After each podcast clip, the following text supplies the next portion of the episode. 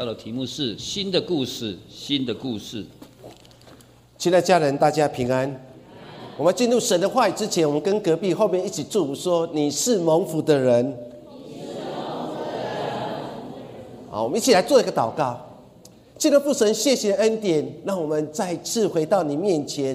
在二零二零的第一个主日，我们把自己献上当做活祭，是圣洁的，是神所喜悦的。我们这样的敬拜是理所当然。耶稣，谢谢你。我们将我们今年当中我们所期待的每一件事情交托在神的手中，相信神会继续带领，继续恩高，让我们在今年当中成为一群蒙福的人。耶稣，谢谢你。我们将祷告，奉耶稣的名，阿门。我们从小都很喜欢听故事，我们也喜欢讲故事。故事已经成为现代人生活的一部分。我记得小时候当中，我很喜欢听故事。我曾经听过台湾一位国宝，叫做杨树清。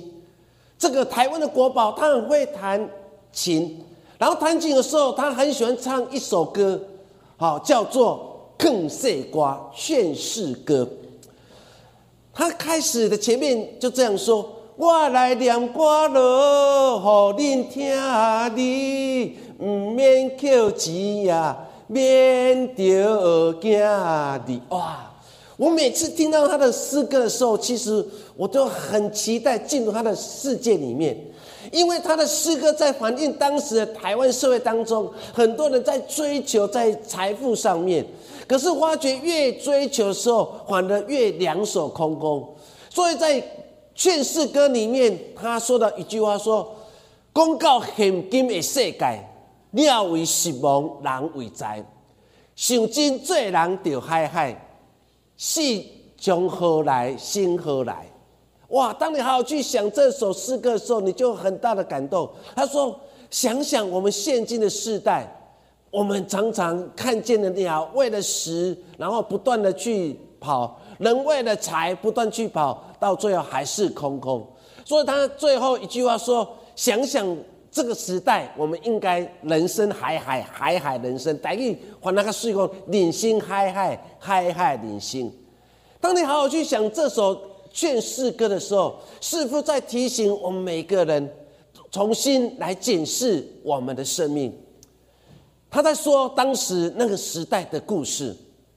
台湾还有一个，我认为也是个国宝，那个国宝叫吴热天。我从小很喜欢听他的广播电台，他广播电台可能很多时候在卖药，但很多时候他在讲巴黎有一个非常出名的庙，叫做廖天丁庙。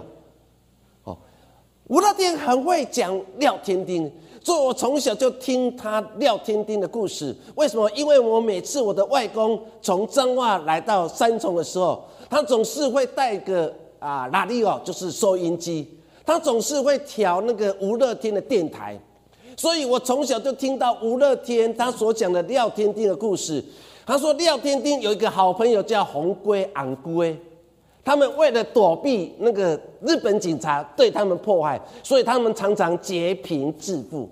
我来讲其中一段，我印象很深刻。他说：“这时聊天顶甲伊好朋友红龟，两个就开始走走走走走，忽然日本警察走起来，哎呀哎呀，要安怎？你红龟就对聊天讲：天顶啊，现在要安怎？天顶讲免管到，咱就砰砰砰砰！哇，这时日本警察对过来，日本警察开着夜景，砰砰砰砰！哇，你知道那个故事吗？我每次听那个故事的时候，哦，整个心就被他追了进去。为什么？因为太精彩了。因为他讲一个人叫廖天丁的故事。亲爱的弟兄姐妹，不管是杨树清，不管是吴乐天，他们是很会讲故事的人。我们常常因为故事而在其中当中领受到故事的乐趣。有一个故事这样说：有天上帝要去拣选一群的子民。然后成为他们的上帝，于是找找找，先找到了希腊人。他说：“希腊人，我要成为你们的上帝，你们成为了子民。”他们听了以后就很高兴。于是上帝就问希腊人说：“那我成为你的天父，成为你们上帝，那你们什么回应？”他说：“哦，上帝啊，只要你拣选我们成为你的子民后，我们哦，希腊人有很高深的哲学思想，我们会著作一个全世界最好的哲学思想来献给你。上帝听完以后就点点头，就离开了。他又遇到了罗马人，就对罗马人说：“罗马人，我要成为你们上帝，你们成为我的子民。”罗马人听了以后说：“好好好好，那我成为你们子民。”可是上帝说：“既然你成为了子民，那请问你要用什么回报我？”罗马人就回应说：“上帝啊，我们罗马人哈什么都不会，我们的建筑技术非常好。不仅如此哈，我们条条大路通罗马，所以我要。”建造一个非常漂亮辉煌的建筑来送给你。上帝听了以后就点点头就离开了。于是又遇到另外一个叫做犹太人，上帝要问犹太人一个问题：说，若我成为你们上帝，你们做我的子民，你们要我为你们，你们会为我做些什么？犹太人听完以后就说：主啊，我们没有什么精致的艺术。富丽堂皇的建筑物可以献给你，但我们是一个会讲故事的民族。若是你成为我们的上帝，我们成为你的儿女，我们会把你的故事传遍在世界各地去。上帝听了很满意，最后决定拣选犹太人成为他的子民，上帝成为他们的上帝。这是一个故事，可是这反映的。犹太人就是这样会说故事的民族，他们在不同的节气会说不同的故事。祝盆节会说祝盆节的故事，逾越节会说逾越节的故事。他们会说不同的故事，其目的就是为了诉说神的伟大、神的丰富跟神的恩典。所以，全世界最会讲故事的民族就是犹太人。不止如此，我们只要看旧约圣经、新约圣经，其实都是犹太人在说他们自己的故事。我们来看，有一个人叫做约书亚。约书亚他知道他已经快要临终了，他知道他离开这个世界已经慢慢靠近了，所以以色列那个约书亚就把所有以色列都带到他的面前。然后聚集在事件这个地方，于是约书亚就跟他们讲了一段的话。他说：“耶和华你们的上帝如此说：古时你们的列祖就是亚伯罕、拿赫的父亲他拉，住在大河那边侍奉别的神。”耶稣要讲了一连串的故事，要再次唤起我们今天可以在迦南地居住，是好早之前上帝已经应许的，你的列祖列宗所有的应许话，在今天都成就了。所以你好好去看《约书亚记》二十四章的时候，你就看到了约书亚在说一个故事，是他们民族的故事，是他们被压迫的日子，是他们得以释放日日子，是他们在旷野流浪日子，是他们过红海日子，是他们过约旦河日子，最后来到了迦南地来居住。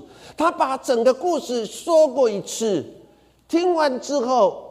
所有的以色列的长老、族长跟审判官，他们心就阿门，他们就回应耶稣呀，说：“耶稣呀，放心啊，我们一定会侍奉耶和华，你放心好了。”最后，耶稣呀对他们讲了一句话，他说：“至于我和我家，必定侍奉耶和华。”这是耶稣呀最后一段话对当时的以色列百姓所说的。他说这段话的时候，就讲了一连串的生命的故事。亲爱的家人，当有一天我们到了生命的终点，你会讲什么故事？对你孩子来说明，你是不是也像约书亚？一样，再次诉说你过去是怎样的人。因为上帝的恩典、上帝的救赎，你成为一个基督徒。你本来在一个罪恶当中行走，但是因为神的爱进入你的生命当中的时候，你更新了，你改变了，你成为一个新造的人。你是如此说，还是如此的对你？只是说没有啦，我信耶稣还是一样，没有任何的改变。当有一天我们到了生命终点，我们会不会跟约书亚一样说：“至于我和我家，必定侍奉耶和华。”所以，其实我们每个人都在说一段的故事。今天所读的经文也是如此。先知以赛亚要再次说一段故事，对当时被掳到巴比伦的以色列百姓说：“放心，虽然是痛苦的。”但神会再次带你们回到新的耶路撒冷，所以今天所读的经文当中有一段话说：“上帝说，看呐，我要做一件新事，我要说一个故事，让你们后代子孙继续来传讲。或许在新的一年当中，我们开始要说故事了。在新的一年当中，你要说什么故事？”是说你跟上帝之间的故事，是说你跟别人的故事。到底在新的一年当中，你要说怎样的故事？我要透过这段经文当中，用两点跟大家一起分享。当我要说故事之前，我们必须要先忘记过去。以赛亚书四十三章十八节，他这样说：耶和华如此说，你们不要纪念从前的事。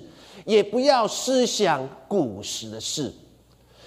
先知以赛亚很有意思，在这个地方特别再次对以色列百姓说：“不要想过去了。为什么？因为想到过去就觉得一连串的伤痛。为什么？因为他们被掳到巴比伦，当人家奴隶，过着很辛苦的生活。很多时候，我们无法忘记过去痛苦的日子，又如同以色列百姓无法忘记在。”巴比伦受苦受难日子，上帝要再次对他们讲说：不要再想了，不要想从前的事，也不要想更早之前的事。当我们好好去读这段话的时候，上帝要教导我们一个很重要事情，就是要学习忘记。为什么先知以赛亚会这样说？若是你把这段经文往往前面看了以后，你就会知道。为什么？因为他们列祖曾经在埃及，然后做奴隶，好不容易离开了埃及，在旷野，然后流浪很长的一段时间。在他们要进入旷野之前，他们所面对第一个难关就是红海，浩瀚的海洋。当他们来到了红海旁边，又听到很吵闹声音、马兵追击的声音。他们知道埃及的军队来了，前面有红海，后面有埃及的追兵。他们心慌了，但神与摩西同在。摩西的拐杖一直下去的时候，红海分开了。他们经历了。甚至以赛亚再次对他们提起说：“过去那个被追击的日子，过去为奴的日子，都会过去的。如同我们的列祖在面对埃及军队的追杀，在面对过红海过程当中，上帝都没有离弃我们，上帝依然会与我们同在。虽然我们现在被掳到巴比伦，然后过着奴隶的生活，但是放心。”七十年之后，你们要再次回到耶路撒冷。先知以赛亚已经对以色列百姓做了预言，他说：“我们会归回，所以不要想过去痛苦的事情，要定睛在主神的身上。”我们常常无法向前走，就是因为我们太容易回想过去的难处。限制以赛亚，叫他们不要回想过去埃及的苦事，不要想过去被掳到巴比伦，现在当奴隶的苦日子。你们要定睛在神的身上，因为神应许你们会再次回到耶路撒冷，回到你们的故乡。为什么神要人不要纪念，也不要思想？因为他知道过去可以成为一个跳板，使我们重新得力。可以面对未来，但它也可以让我们成为一个逃避现实。过去的经验会让你成长，但是也可能成为让你跌倒的绊脚石。所以，先知以赛亚再次提醒以色列百姓：不要想当年。男人哦，像我已经快要五十八了。男人常常出了一张嘴，常常会想过去的事情。或我过去哦，我跳起来还会灌篮。我过去哦，我每次啊在学校打排球的时候，我就是 A 快攻啪下去的时候，我们班上每次打排球的时候，我们都得到冠军。或想当年。我们有时候常常会想当年勇，当年我是一个很英俊潇洒的人，我常常会对牧师讲说，我以前我头发非常多，非常茂盛，你知道吗？我以前很帅，你知道吗？哎，我真的拿相片给他看的，我以前穿的空军的军服很帅的，我特别还跟他交往的时候，把那张唯一的空军的军服给他看，哇，他看到有时候哇，真的很帅哦，头发很多了，哇。我常常跟他讲说：“哇，过去的我，可是牧师长都会会一句话说：过去不重要，现在你比较重要。哦，很很多时候我们会提起过去的你。你可以想象，为什么先知以赛亚要对这群以色列百姓说：不要纪念过去，也不要思想古早事，是他们因为思想过去的事的时候，就会被。”绊倒了，为什么？因为他们会害怕，害怕他们处境是不是跟他们列祖列宗一样，会继续在巴比伦当家奴隶，被人家苦待了四百年，所以他们心里很害怕啊！还那么久，还有四百年哦，所以他们的心可能因此而越来越消沉。但是限制以上说，不要再想过去的事情，不要再怀念过去的事情，你们要开始学习定睛在神的身上。亲爱的家人。有时候我们无法向前走，就是我们常常太怀念过去，思想过去，以致我们无法忘记过去。若你无法忘记过去，你你就无法成为一个新造的你。可是过去你常常跟你招手说：“来呀，回来吧，不要骗人家。你以前就是这样脾气暴躁的，你以前就是不容易跟人家相处的人，你就常常会指责别人，不要骗人呐，回来吧，回到过。”过去的我，可是现在你一直说来吧，你已经成为新造的你，你已经受洗了，你已经告白耶稣基督是你的救赎主，救世主的，回来吧，不要被诱惑了。为什么我们内在里面过去跟现在常常产生很大的争斗？若过去的争斗赢了，我们又回到了过去。结果我无法在生命当中成长。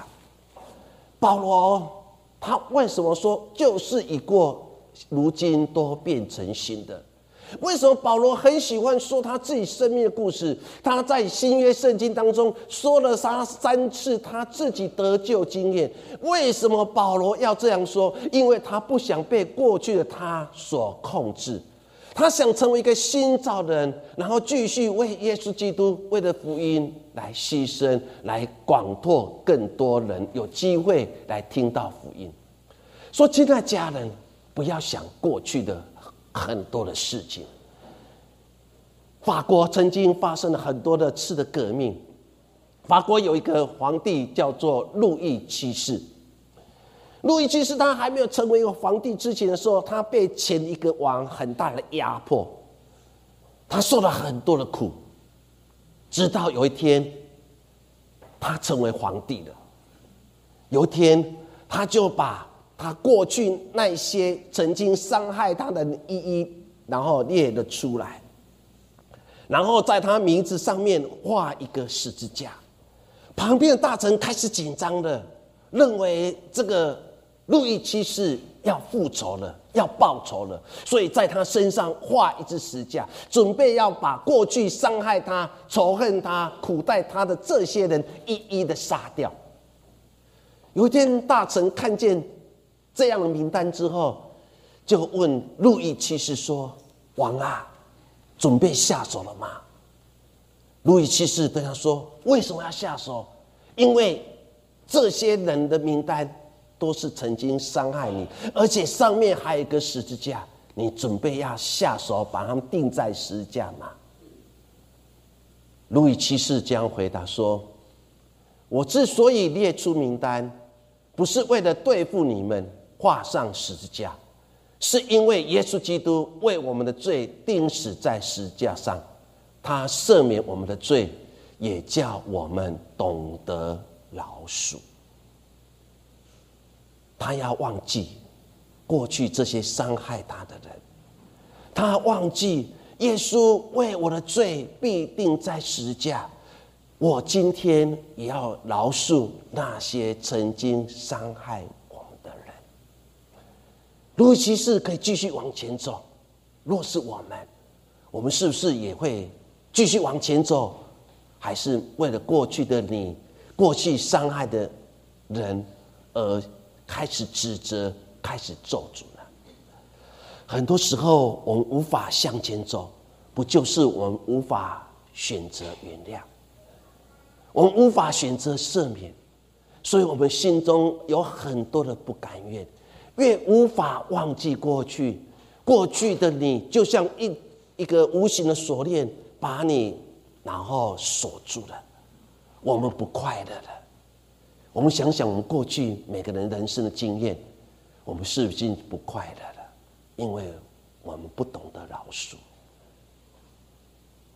路易七世，他可以吗？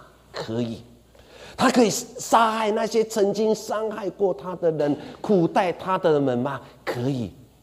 可是他没有让过去的他来捆绑着，他懂得赦免，他可以继续往前走。新的一年，就是让我们学习忘记过去你所受的伤，忘记过去不愉快经验，你开始定睛在神的身上，开始继续往前走。好的事、坏的事，有一天都会成为往事。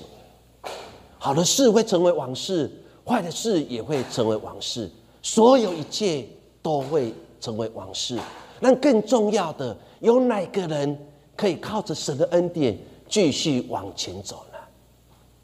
保罗在写信给菲利比教会当中，在三章十三节到十四节这样说：“弟兄们，我不是以为自己已经得着了，我只有一件事情，就是忘记背后，努力面前，向着标杆直跑，要得到上基督耶稣里从上面招我来得的奖赏。”保罗在勉励当时的菲利比教会说：“不要再。”想过去的事情，你要学习忘记过去的事情，然后在新的一年当中，新的人生旅程当中，你重新换个标杆，像一个标杆直跑。亲爱的家人，新年最重要意义就是让我们忘记了过去，然后每个人向着你所立的标杆，然后朝那个标杆直跑。或许今年有人要换新的工作，你就把这个工作放在你的标杆上面，你朝着这个标杆直跑，为了。新的工作，你做预备工作。有些人可能要面对考试的工作，你就好好准备。准备的过程当中，你把这件事情放在你祷告当中，朝着这个梦想来前进。我们每个人多多少少在新的一年当中，你对自己有期待，我对教会有期待，甚至我们更大的目标，我们对我们国家有更大期待。我们每个人都有一个期待，我们同心合意的唱着标杆来直跑。但是要往标杆直跑，赛跑的人都知道，我曾经当过田径队，我非常清楚。我觉得在跑步的过程当中的时候，我不能看后面，我一定要一直往前面看，因为当我看后面的时候，我就会被追过去的。所以每次我在跑步的时候，我总是会定睛在前面，朝着目标来前进，因为我想得到第一名。现在。家人，人生的路也是如此。我们要学习忘记了过去，你才有办法继续往前走。所以在新的一年当中，我们一起来说一个故事，那就是我已经忘记过去，我已经要学习向着标杆来直跑。第二件事情，我相信新的故事，上帝会让我们在今年当中，在你我的身上会做一件。新的事，四三章十九节这样说：看呐，我要做一件新事，如今要发现，你们岂不知道吗？我必在旷野开道路，在沙漠开江河。为什么先知以赛亚会讲这段话？你好好了解整个地图，你就知道，他们被掳到巴比伦，他们要回到耶路撒冷。亲爱的家人，不是现在坐飞机可能几个小时就到，他们要长途跋涉，跋涉过程当中，他们遇到很多困难。所以当先知以下说：“放心，回家路虽然遥远，虽然会经过沙漠，会经过旷野，但是神永远不会离弃你，神一定会永远与你同在。”所以，当你读到这样经文当中的时候，对这群的以色列百姓，他们心里有多大的祝福？为什么？因为他们回家路确实非常辛苦。圣经描写说会经过旷野，旷野意思就是你可能会一直走，一直走，走到无路可走。你可能会遇到沙漠。沙漠代表什么？就是你看不到任何一滴水，找不到任何绿洲，你可能会无水可用。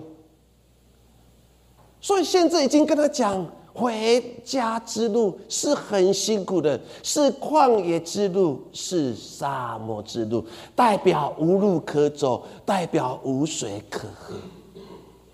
回家是如此的艰辛，对这几个以色列百姓来讲，是多大的难处啊！亲爱家人，新的一年，或许我们会来到旷野，或许我们会来到沙漠，我们会一直走，然后走到无路可走，我们就开始埋怨上帝说：“上帝坏，上帝为什么我认真的走，认真的经营，为什么我如今无路可走？”我们会走到沙漠，我们一直很饥渴，肉体的饥渴，心灵的饥渴。我们发觉说，我内在已经完全饥渴了，但是为什么我得不到任何一句安慰的话？人生的路或许是如此。没有人可以代表说，我新的一年当中，我一定是有路可走，我一定可以有水可喝。或许我们会走到旷野，或许我们会走到沙漠。先知以赛说：“放心，虽然有旷野，虽然有沙漠，但是在旷野，上帝要开道路；然后在沙漠会开江河。”以色列的国父叫做本土里昂。或是本本土啊，本土里昂，他是一个很很很有智慧的一个人。他过世之后，很多人都问他，之前就问他说：“哎，某某人啊，当有一天你离开的时候，你要把自己葬在哪里？”他对他身边的人讲说：“若有一天我离开了，我要站在南部的沙漠地带。”那个地方叫做别是巴。为什么他这样说？因为他曾经说过一段话，他说：“神既然把沙漠给以色列人，沙漠一定是神最大的赐福，因为神是个做心事的神。”他不断的提醒以色列百姓：“我们好不容易复国了，我们虽然四周围有那么多阿拉伯国家。”想尽办法要吞噬我们。或许当我们回到我们的家乡，回到我们国家的时候，发觉我们国家一半以上都是旷野，都是沙漠。或许很多人开始埋怨说：“神，你不是做新事的神吗？神，为什么我们回来的？我们总算回到家乡，我们要建立自己的国家，好不容易我们有自己的土地，为什么我们一连串竟然都是沙漠跟旷野？可是他们的。国父这样说：“沙漠是上帝给以色列百姓最大的赐福，旷野是上帝给以色列百姓最大的赐福。”过世之后，他就把他的遗体葬在了别是巴。在本土里昂所居住的别是巴，他们创造了奇迹，就是点地的技术，把农业大学也设立在别是巴地方。他们尝试的把沙漠，然后开江河。他们尝试的在沙漠地区种植农作物。说你现在去以色列观光，到了别是巴沙漠，到处都是农业区。他们把。这些人看为做主的事情，成为一种的祝福。亲爱家人，当你面对旷野，当你面对沙漠。或许我们第一句话说：“上帝，为什么你让我来到旷野？上帝，你为什么让我来到沙漠？”很多时候，我们是带着咒诅的心态来咒诅神说：“为什么不是牛奶与蜜之地？”可是本土里昂却来告诉我们：“不是如此，上帝给我们沙漠，就是给我们最大祝福。今天，上帝或许在新的一年当中给你旷野，给你沙漠，但是这是上帝给你大的祝福。为什么？”因为上帝就是一个创新式的神。今天若是上帝给你牛奶与蜜之地，你根本不会感谢。但是当你在走在旷野的时候，当你走在沙漠的时候，上帝做的心事，他在旷野开道路，在沙漠开江河的时候，你这时候才会心里说：“阿门，神，我感谢你。原来你就是一个创造神迹跟奇事的神。”现在弟兄姐妹，换一个心境，换一个想法，你人生的记忆。就会完全不一样。美国很出名一个作家就是玛雅安杰鲁，他曾经这样说：人们会忘记你说过和做过的事，但不会忘记你给他们的感受。哇！当我读到这句话的时候，人们永远不会忘记你给他们的感受。同样的，以色列百姓。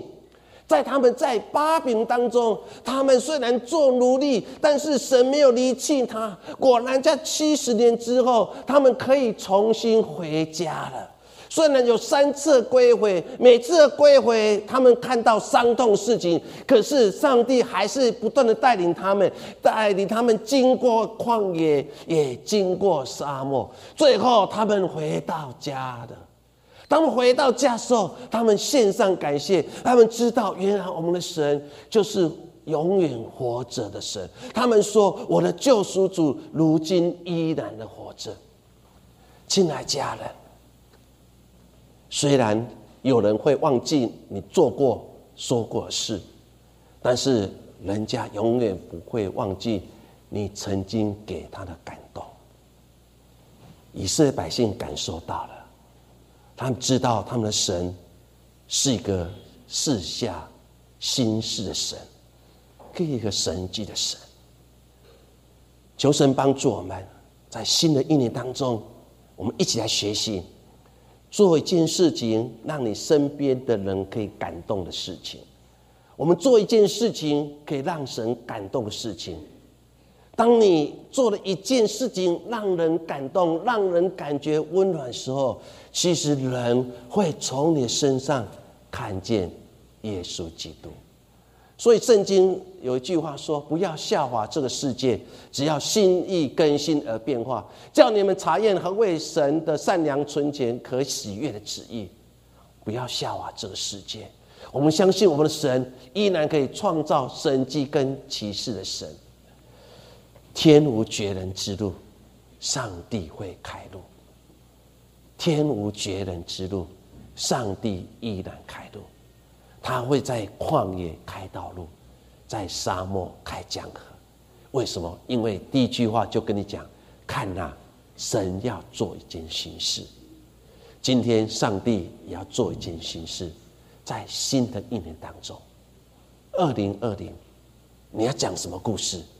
讲你跟上帝，讲你跟耶稣之间的故事，求神帮助我们。